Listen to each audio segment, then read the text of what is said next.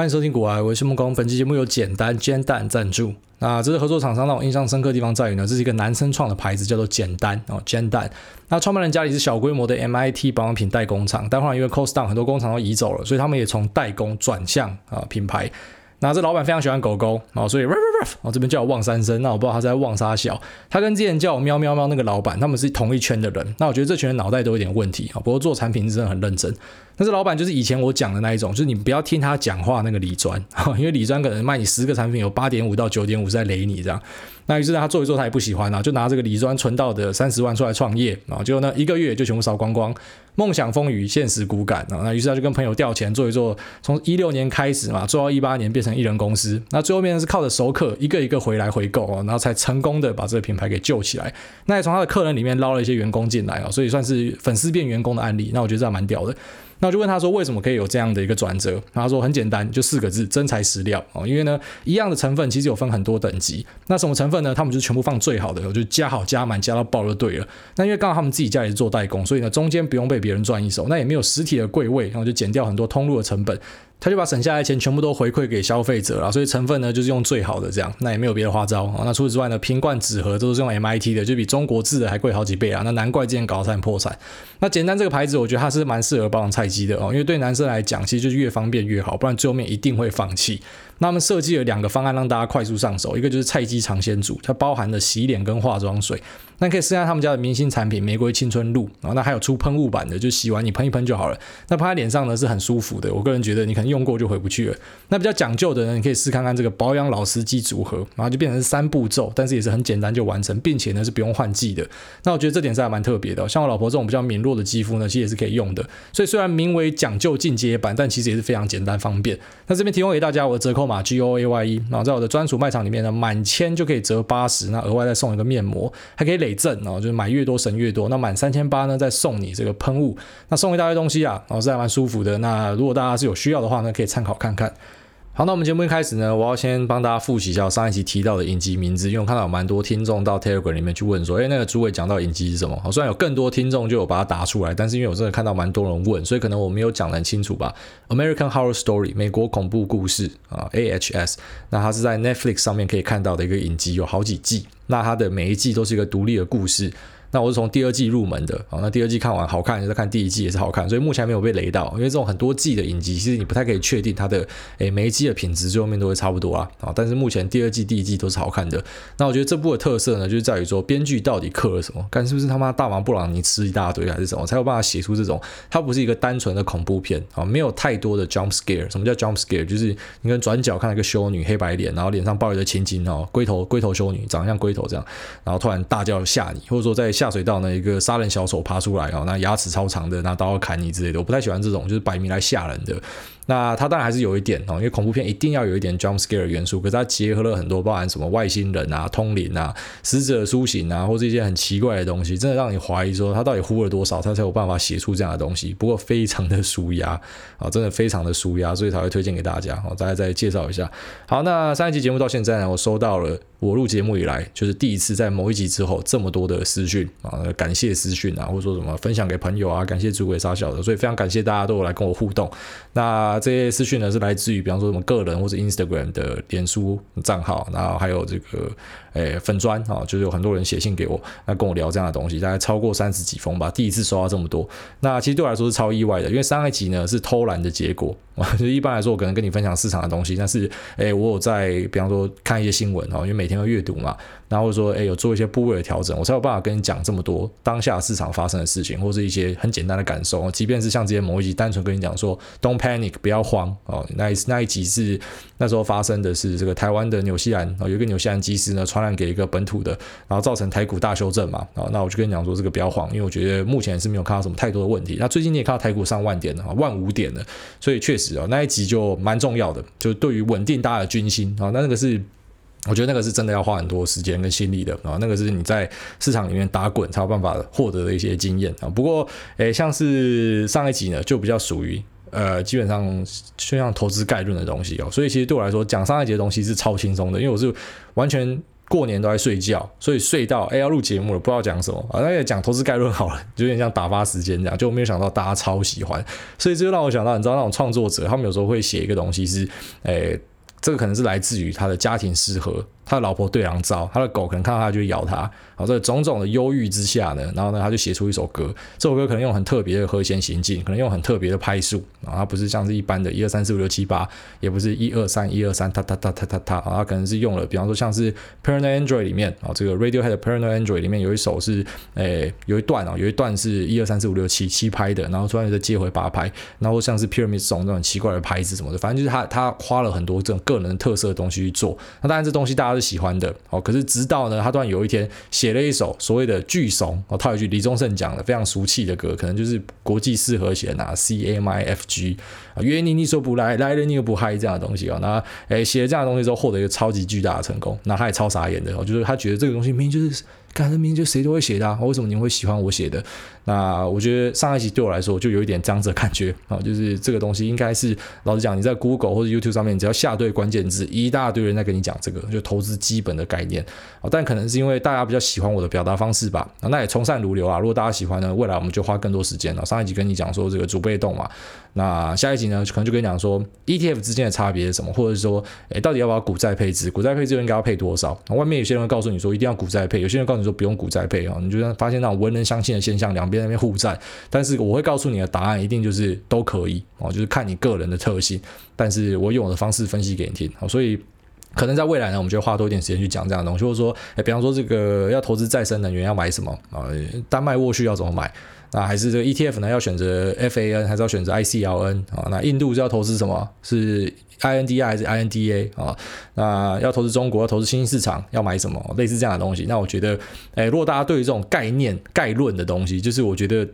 明明就是 Google 就找得到的，可是大家喜欢我帮大家整理出来的一个表表达方式啊，就是我自己过往的消化出来的东西。那大家觉得这个东西好，那我就多讲一点这样的东西。好，大家这样，非常感谢每一个人的回馈啊！其实我是非常喜欢大家来哦，不管是挑战我，或是跟我讲一些诶可以更好，或是他他们喜欢什么这样的东西回馈，我是很喜欢的哦。虽然可能有些人看到我在念那个 podcast 留言的时候，看到一颗星就要直接去给狗干嘛，可我觉得那个是不一样的状况啊，因为有些人摆明就来踢馆的，你遇到踢馆的，你不用客气。我跟你讲，你遇到亲门踏户的人，就是给他一拳就对了。然后因为这种人很莫名其妙，就像我会看一些实况组啊，我会看国栋，我会看诶这个 Stanley 哈，反正有时候比方说国栋稍微有点看腻了，我就看 Stanley。我觉得看兰宁汉哦，猴哥，但是我从来就不会在国栋那边留言说，我觉得你变了。但是很多人就喜欢这样，他他他只要看着他不喜欢，他就一定要挨个两声哦。这种人就是直接他妈一拳，然后就要去给狗干就好。好，大家这样，所以我还是非常喜欢那个，就是各种呃批评跟指教哦。只是摆明来踢馆的那个是没有用的。好，那这一期节目呢，就想跟大家聊一下最近很夯的海运类股。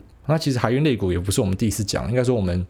然后在过往跟大家聊蛮多次的海运都有提到。但是我们聊到的是偏向散装航运，好，就是域名、新兴这一种。那聊到的对应指数呢，就是 BDI 哦，波罗的海指数。那这些都是散装航运的范畴，因为这是在我的防守圈范围内啦。哦，因为散装航运其实我做了蛮蛮多次的，所以呃，对我来说这个是我比较熟悉的。那其实货柜轮我在十一月、十二月我也想要讲。但是后来选择就在脸书发发干文就好，哎，你看长龙这样会涨了，类似这样就发一发那种呃现象文就好了。那没有没有刻意的去论述，那是因为我主要是怕有人受伤啦。啊，虽然当然这个航运股我本身也是没有参与到，但是我知道它就是如同所有台股的机会财股票一样，反正它一定是一波，它一定是一个景气循环，它不会是比方像是呃台积电、宝雅这样走一个长多，或者像这个美国尖牙这样它可以走个十年二十年，不可能啊，它就是一个短暂机遇造成的现象。那比较近的。现象是什么？就是防疫股啊。那防疫股那时候，我觉得我做错的一件事情是，我还在防疫股在爬的时候，我就出来讲了一些东西。那讲了这些东西呢，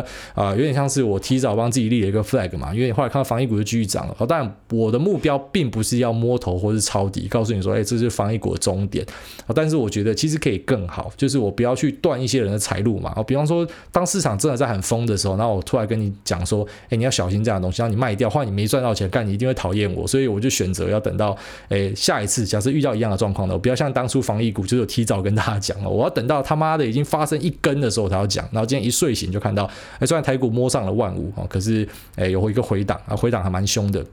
那就看到这个航运股呢，就诶、有些是杀跌停的，所以诶、这个时候就是我出场的时候，我就跟你分享一下说，诶、当你遇到这些机会才的股票，当你手上有一些持股的时候，你该怎么办比较好？然后因为其实这个东西已经重复好几次了，哦，就是有点像是历史会重演，但是可能以不一样的形式。不过呢，终究那个那个外外观上外显上是差不多的，反正就是因为缺货，就是因为一个短暂的机遇，它涨价了，所以它就诶、有办法，这个股价表现就变很好。那你可能会开始看到，比方说。哎，公司有出来放一点消息，讲说这个呃未来的能见度很高什么？我跟你讲，那个都是好小的，那个你就是看看听听就好了。那我目前当然身边也有一些在做哦相关的，呃，其实，在产业里面的朋友跟我说，他们觉得这个热潮大概会到农历年哦，农历年之后应该哦，首先是出货会稍微减缓一点点，所以呢，这个需求会稍微降低啦。那供给呢，应该也会舒缓，所以他们觉得差不多可以烧到农历年。那你要去看，诶，这个目前航运的报价指数呢？刚才前面有提到，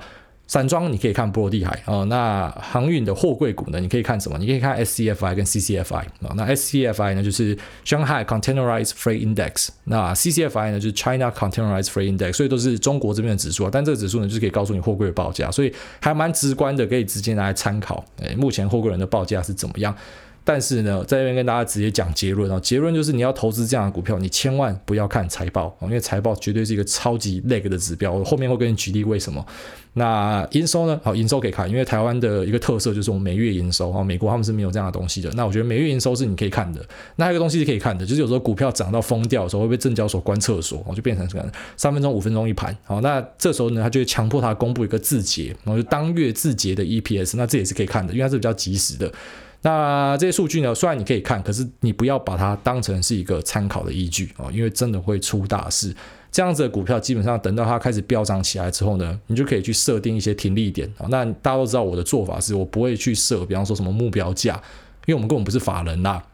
那你也不是拉抬资金啊，所以你凭什么觉得？股票会涨到哪就停了。那我的做法是回吐的时候会出掉啊。这有教过大家动态停利嘛。那或者说，其实假设动态停利你用起来不太顺手，那你就很单纯的你要设定一个价位，然后跌破你就卖掉也是可以。但这个东西其实它没有办法报很长啊。不过我现在不是要跟大家讲说这个航运股的派对已经结束了，然后还没有结束，因为诶。我刚才自己讲嘛，这个消息来源讲说会到二月，可是股价什么时候会结束？干真的不知道。然后股价会不会再继续烧？我也不知道。我虽然今天看到跌停，搞不好明天又涨回来了。不过其实啊，我觉得大家在这样的股票里面呢，很大的差距哦，不同于指数化投资，或是投资一些长多的大公司、大市值的公司，这样的公司你要设定一个出场点啊，因为不然你没有设定的话，有时候就是纸上富贵。哦，除非你成本真的很低，你没差，那不然就是纸上富贵啊。那因为这个发生的案例真的太多了。反正目前这个货柜，呃，为什么会有这种大量的缺柜塞港的现象呢？其实最主要还是因为疫情啊，它就是一个疫情造成的短暂现象。那缺柜呢，就是因为本来这些货柜的生产商啊，他们遇到的状况就是有些跑去休假了啦，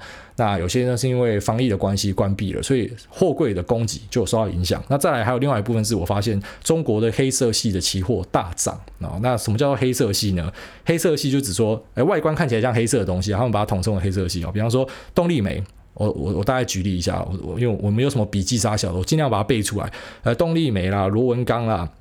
好，热卷钢，然后什么细铁、锰系、焦煤、焦炭啊，铁矿砂、铁矿石啊，差不多是这样。应该我全部都有背到了，因为这个我算蛮熟悉的。那这个东西在上涨啊，所以可能诶，比方说这个钢铁相关的东西哦，也会跟着上涨。那当然，这些原物料上涨呢，最后面可能也会导致散装航运的运价跟着上涨，反正都是息息相关的。那我觉得这个全部包起来呢，就是一个诶泛通膨题材哦。我觉得泛通膨题材可能会是二零二一年的一个机会，然后就是涨价的东西啊。那对于台股来说，台股都最喜欢涨价的东西了。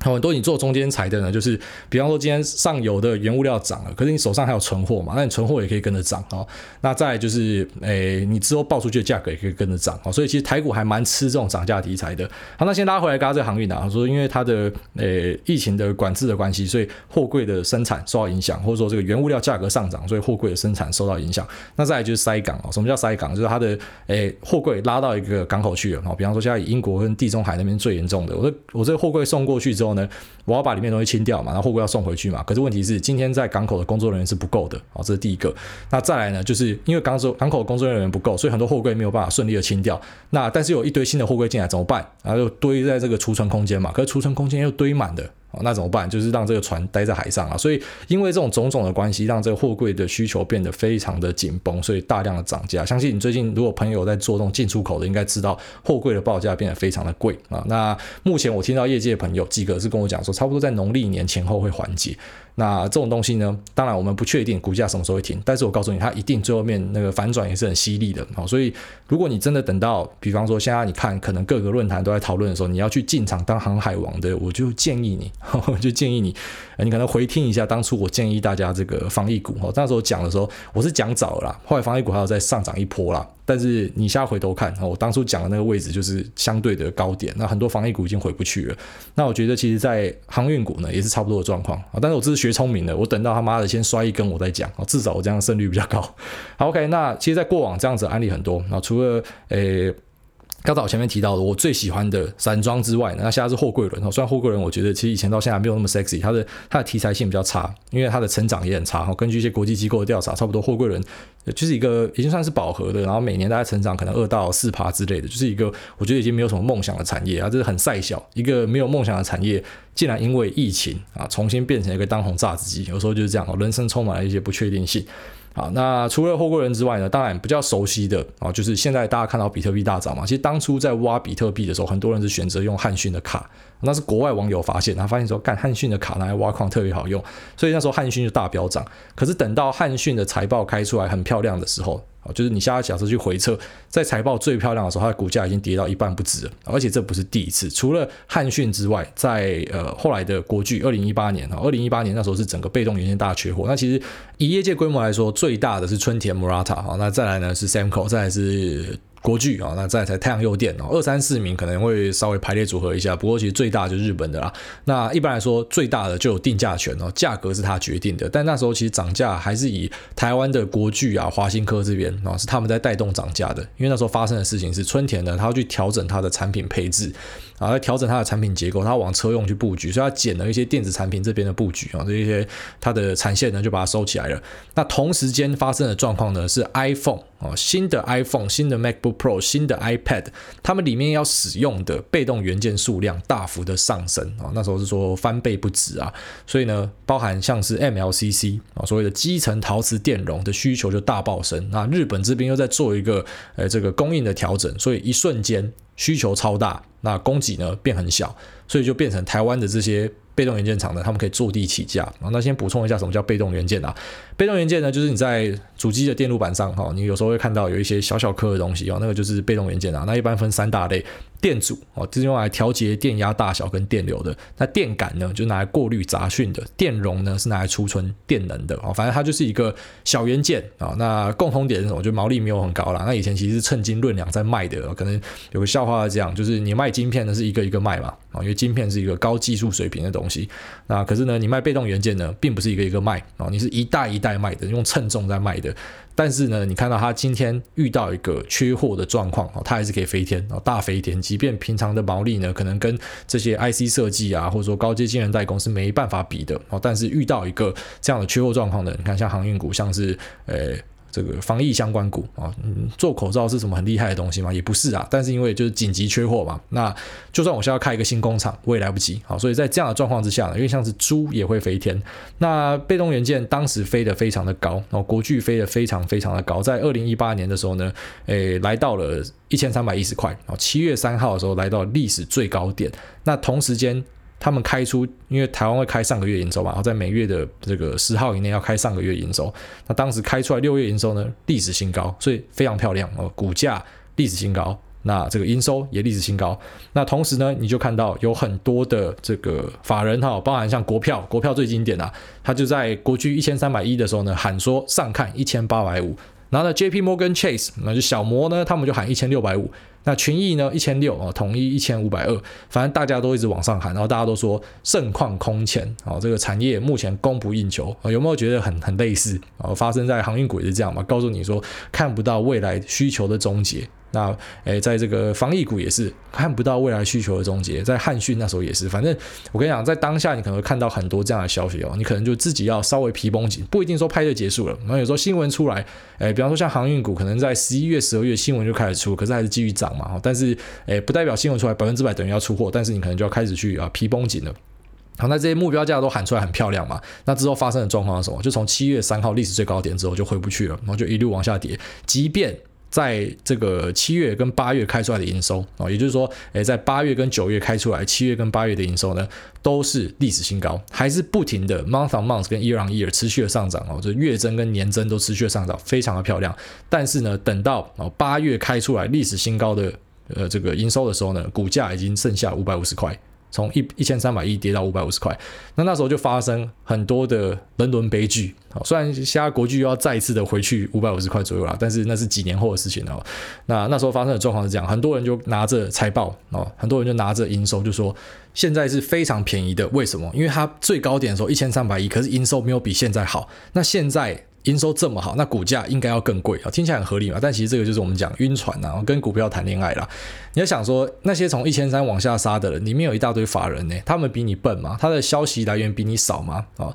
你这个营收是每个人都看得到，诶，哇骂都会看的东西。所以你拿这一个已经发生的既定的事情，然后股价明明就已经反映给你看了，可是你还是不相信然后，继续抱着，那可能一抱就是两三年。当然很幸运呐，啊，很幸运，国巨现在又爬回去五百多块，所以可能五百多的有解套，但是有一大堆是可能八百九百啊就开始。在接刀的那可能就是，我相信要回去可能是很久以后的事情。就像和生堂在两千年有创了一个，爬了一座山，然后最后面这个山呢要回去是好久以后的事情。那其实像这样的东西啊，任何在做这种啊中间财啊，然后搭上机会财风潮的，他们最后面进入这个景气循环里面啊，就是在诶非常。热潮的时候呢，它会大量的扩产，因为它要去呃符合大家的供给嘛，因为这东西要好赚嘛，就像强种高丽菜差不多的道理啊，那开始狂种嘛，狂狂开厂，那可是等到需求一结束的时候呢，就马上要面临产能过剩这件事情，而且产能过剩是一个非常痛苦的过程哦，你要去去库存呢，是一个非常痛苦的过程，那可能就会让这个股价。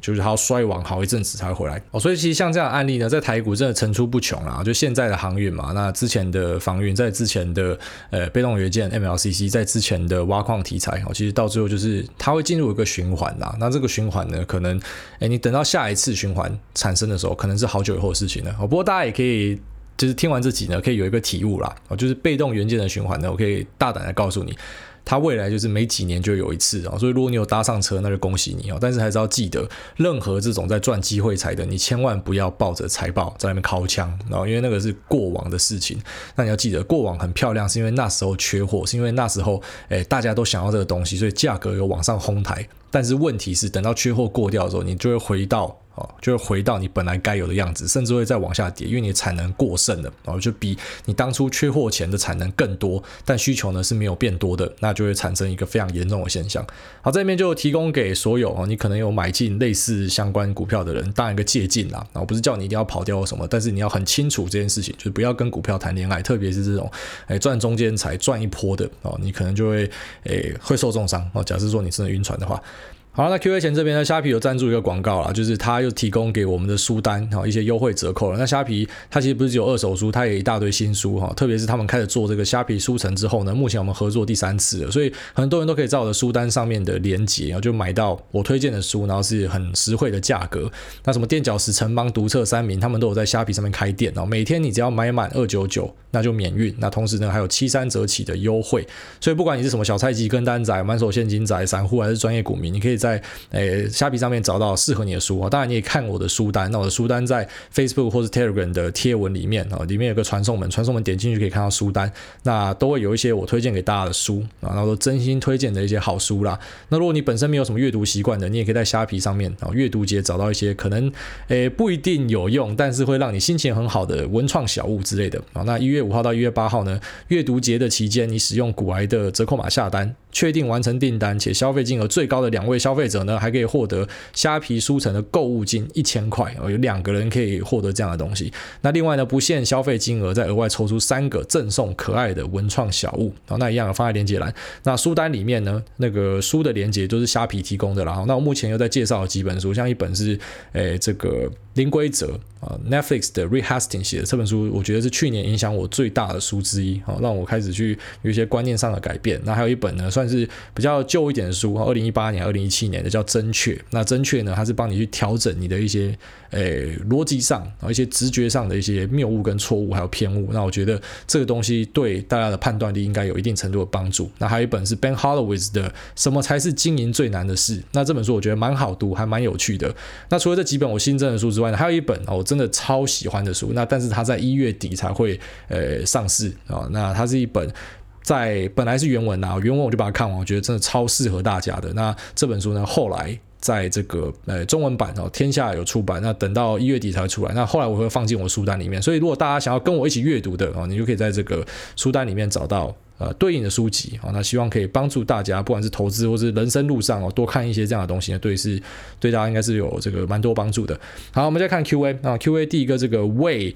一二 F 八一五八说，哎，大家一起来玩举重啊，抓挺举很帅的。哎，我没有在做这个举重啦，比较像是健美这一种，虽然也没有很美，蛮有肥度这样，可是哎，我做的重量呢是差不多是落在像卧推大概是一百啦，啊，那做背呢三项大概都是一百多啦，所以没有像那种举重的人，然后可以做超级重，做一两下这样，我都是以八下为一个循环这样。他说，请问哎大买零五年的目的是为了追求接近大盘的表现，那买大小台子期的绩效是不是也差不多？是啊，如果说你用期货去杠杆的话，确实你可以拿来当成是追踪台股的一个方法。期货你只要把杠杆去掉，它不是一个不能碰的东西。所以的去杠杆呢，就是说，比方说像大台啊，大台的一点是两百块嘛，那像台股是一万五千点嘛，所以等于说你要三百万，你放三百万的现金在里面，就等于是去杠杆了，完全没有杠杆。那如果说你只放三十万哦，那就是十倍的杠杆。但是很多人是搞不清楚期货和杠杆不可以开太大，因为开太大，如果今天遇到一个波动，哈，像二月六号期货大屠杀这样，就是它直接就把你洗出去了。那有时候也会有那种什么肥手指的状况哦，那它就会自动把你停损掉之类。所以我个人是建议。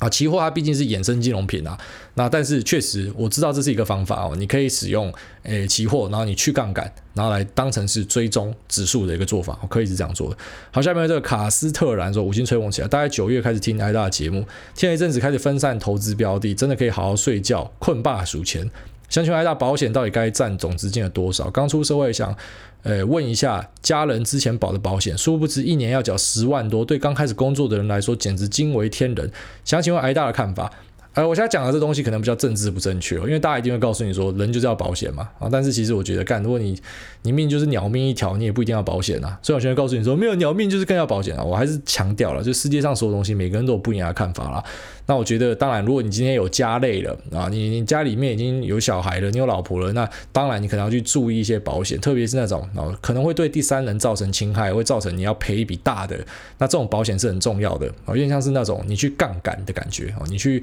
投入小小的资金，可是它为你带来的保护是巨大的。那像是什么意外险这种，可能可以稍微看一下啊，但是其他那种要让你交很多钱的，甚至那种什么保本型的投呃的的保险，我觉得那都是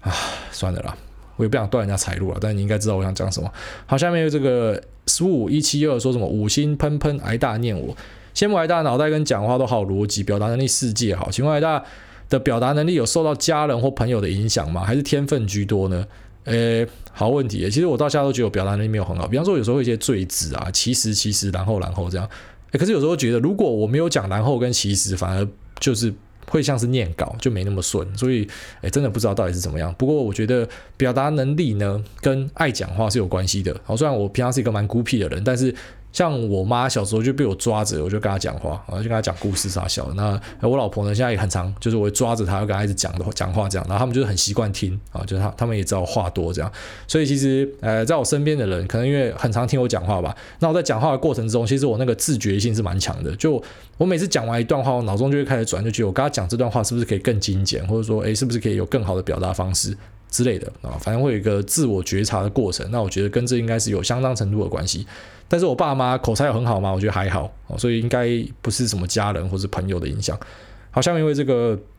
Skyline 零九五八说五星念我，感恩主委，赞叹主委。自从听了主委之后，觉得看事情的角度都有更多思考空间，有更多不一样的看法。去年六月开始执行盘后零股操作，买零零五零、零零五六、台积电、乔威、启基等。但因为自己放不住以及心态不够纯正，导致最终只是打平。最后重新调整心态，跟着大盘走，资金分配至呃分配一至两成出来做主动，其余全部跟着台湾大盘。感谢主委让我对投资跟看事情的方法有不一样的想法。然后先知玛丽的 Cheer 超好听。另外跟主委分享，喜欢第一人称射击，可以考虑毁灭战士永恒。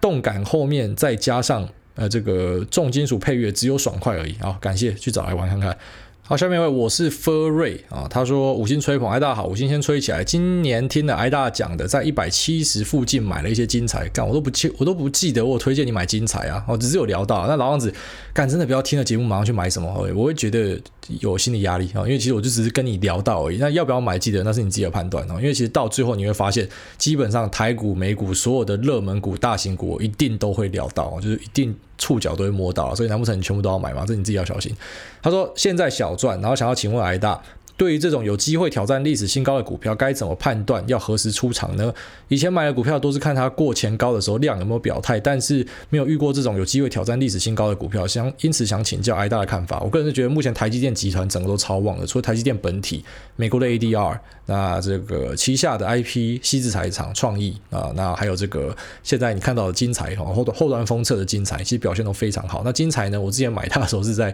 均价差不多四五十块的时候，而且买一大堆哦，那个对账单我一直。都还留着，偶尔会贴出来给大家笑一下啊，因为它现在已经大概涨四倍以上了啊，五倍了。那我个人觉得，你知道，偶尔就是会有这样错过的东西啊啊。那金财其实我以前也是看好说，因为它台积电集团的，但是因为蹲很久，它都没有什么。没有什么动作了，那直到最近台积电突然莫名其妙，哎，台积电它不是说什么它有什么大变革，然后有一个新的变局，啊，所以呢，它决定呃做了什么样的东西，然后导致台积电变成现在这样。没有，其实我觉得现在的台积电跟几个月前的台积电它是一样的台积电啊，所以有时候你会发现股票市场有趣的地方就在这，大家突然对它关注变多了，或者说哎一瞬间它的需求可能开始慢慢往上涨了，但是呢股价会动得更快，我觉得股价它已经是跑在最前面涨最快的。那台积电集团因为最近很旺啊，所以你说。精材啊、呃，或是这个创意呢，会不会历史新高？当然都是非常有机会啊，反正就是一直涨，就是一直涨。目前台积电集团，老实讲，真的太可怕了。那现在才要追的要小心，但是已经先买的，那没差了。那我觉得挑战历史新高，当然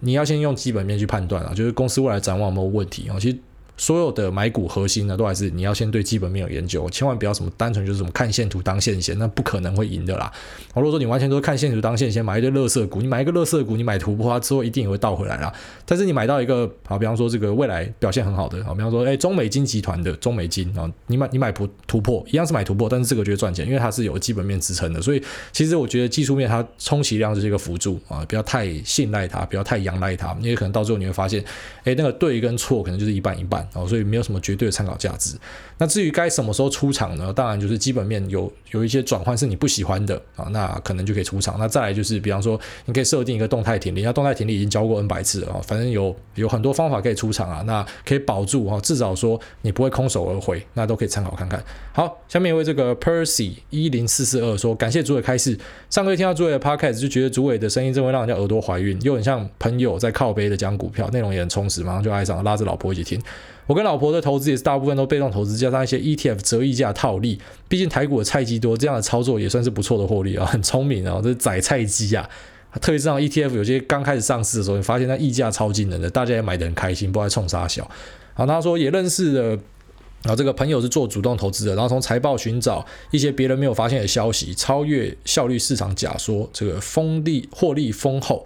主被动不一定哪一个比较好，重要是看你想花时间在生活还是投资上，还有这个主动选股的能力够不够。的确没有必要文人相亲，很认同这一集 podcast 的内容。希望艾大可以讲更多自己选股的策略，不知道是不是看基本面、技术面、题材、动能操作，还是全都看？因为艾大的这个选股操作听起来是有超越大盘的。谢谢艾大分享啊，对，没错，因为我刚才前面有提到，就是未来可能会多讲一些这种基本投资概念的东西。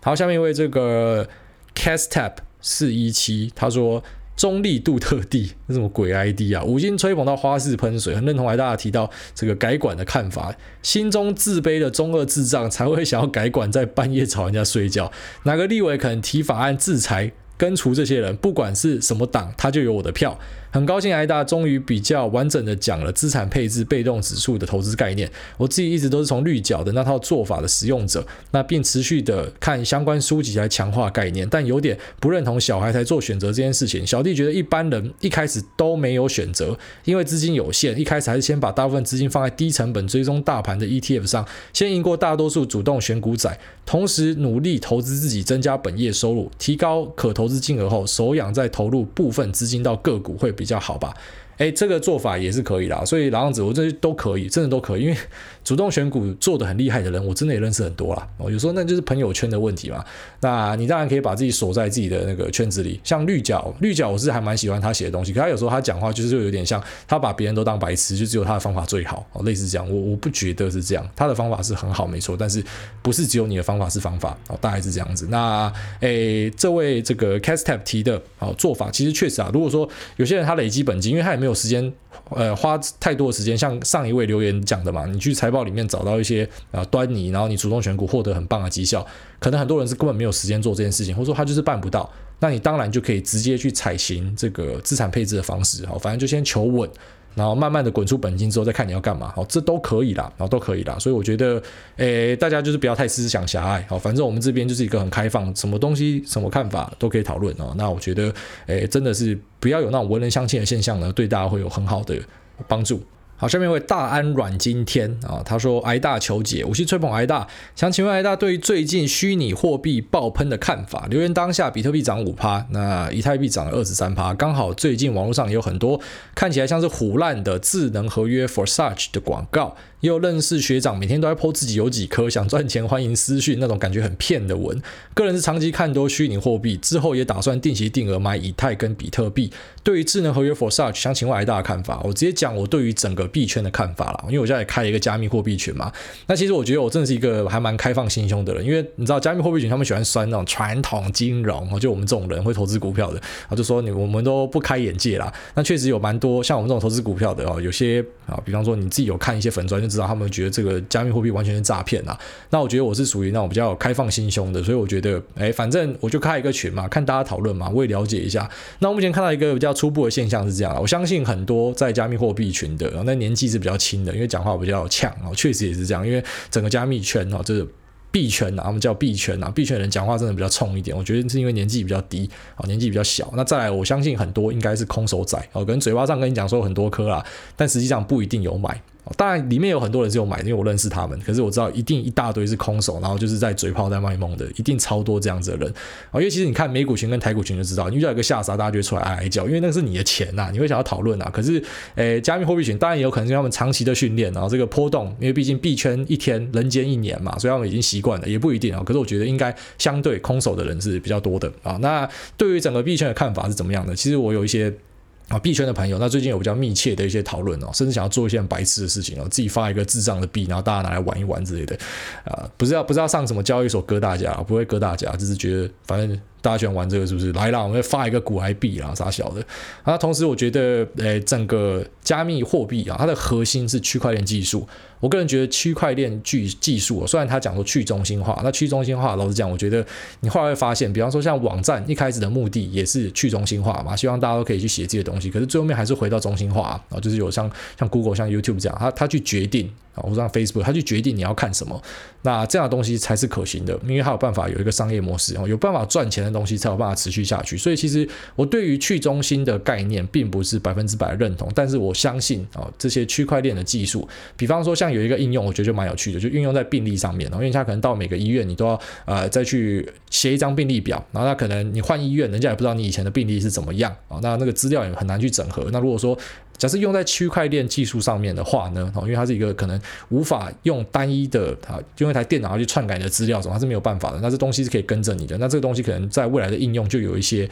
诶，实务上是可行的地方。所以我觉得整体的区块链技术，我不会觉得它是一个诈骗。但是加密货币，我就坦白讲，他妈一大堆都是诈骗，特别是一大堆在做 ICO 的概念啊，那个币是有什么干用？哦，那个币一点干用都没有啊。现在有资格发币的，我可能就觉得啊，就是这个币呢会有价值的。第一个当然就是比特币，因为毕竟它是一个信仰中心啊。那其实。讲信仰并不是要贬低它，因为美元也是一个信仰哦，人民币也是一个信仰。各国的币呢，严格来说都是信仰，因为现在已经不是金本位了，然后现在已经跟黄金是脱钩了。那甚至讲黄金也是一种信仰。哦，虽然你讲说黄金可以在工业上用或什么，但是你他妈的黄金真的会拿去呃，比方说导电或啥小吗？不会嘛，黄金也是囤在家里嘛，当装饰嘛。所以我觉得啊，各个币都是一种信仰的呈现。那比特币呢，它毕竟是信仰的中心，所以我觉得它是一个观察的要点。那这也是为什么我之前跟大家讲说，假设你资产配置里面你是一个心脏稍微大一点的，你可以配置一部分去放比特币，而且那个绩效可能会很好哦。这应该讲过好几集都在讲这件事情了。那你也会发现，我只讲比特币。我甚至连以太币就不讲，因为我觉得就是核心就是一个。那未来交易的话呢，我相信比特币并不会是一个交易的货币，它比较像是一个贵金属，好一个价值的定锚的存在。因为毕竟它的波动还是太大，波动太大的东西是没有办法当啊一个主流的货币的。那其他的小币呢，更不要讲哦，就是完全对我来说，那个就叫资金盘啊，那个就叫做是圈你进去，那大家炒一波就走，哦，有点像是香港的仙股这样啊，飙个好几倍，然后之后看谁留下来洗碗。所以我个人是建议你啊，你看到很多那种跟你吹说自己他妈手上多少币啊，很屌炮这种，你都要小心这些人。那诶，各种小币呢，我直接坦白讲，我都是不看好的哦。我看好整体的区块链的技术，我看好比特币啊，它可能就是信仰的中心，但是我是不看好一堆有的没有瞎鸡巴小币的啊。大概是这样，好，那这期节目就先聊到这边啊，感谢大家收听，先这样，拜。